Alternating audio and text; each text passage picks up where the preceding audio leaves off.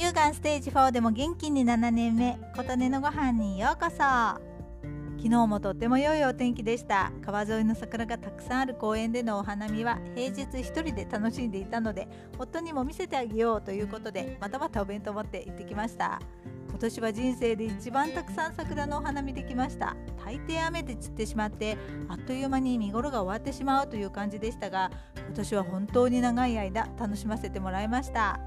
とは言っても葉桜が多くなってきていてピークは過ぎていました。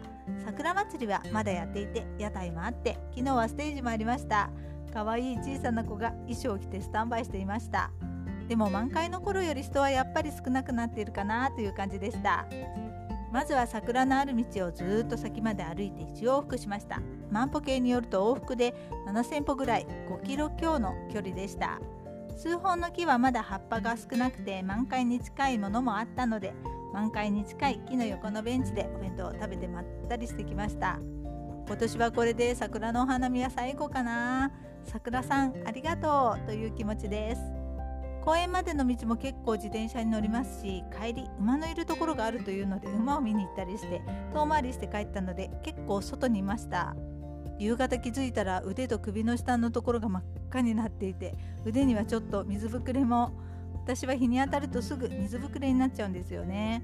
昔数時間海でウィンドサーフィン体験していたら全身水ぶくれになってしまい病院でフランケンシュタインみたいに包帯だらけにされたことがあります。紫外線に弱いタイプみたいです。春の紫外線は強いらしいので皆さんもお気をつけください。ということで今回は今年最後の桜のお花見してきました。桜ありがとう。でも腕が真っ赤になってしまった。というお話でした。あなたの元気を祈っています。琴音のありがとうが届きますように。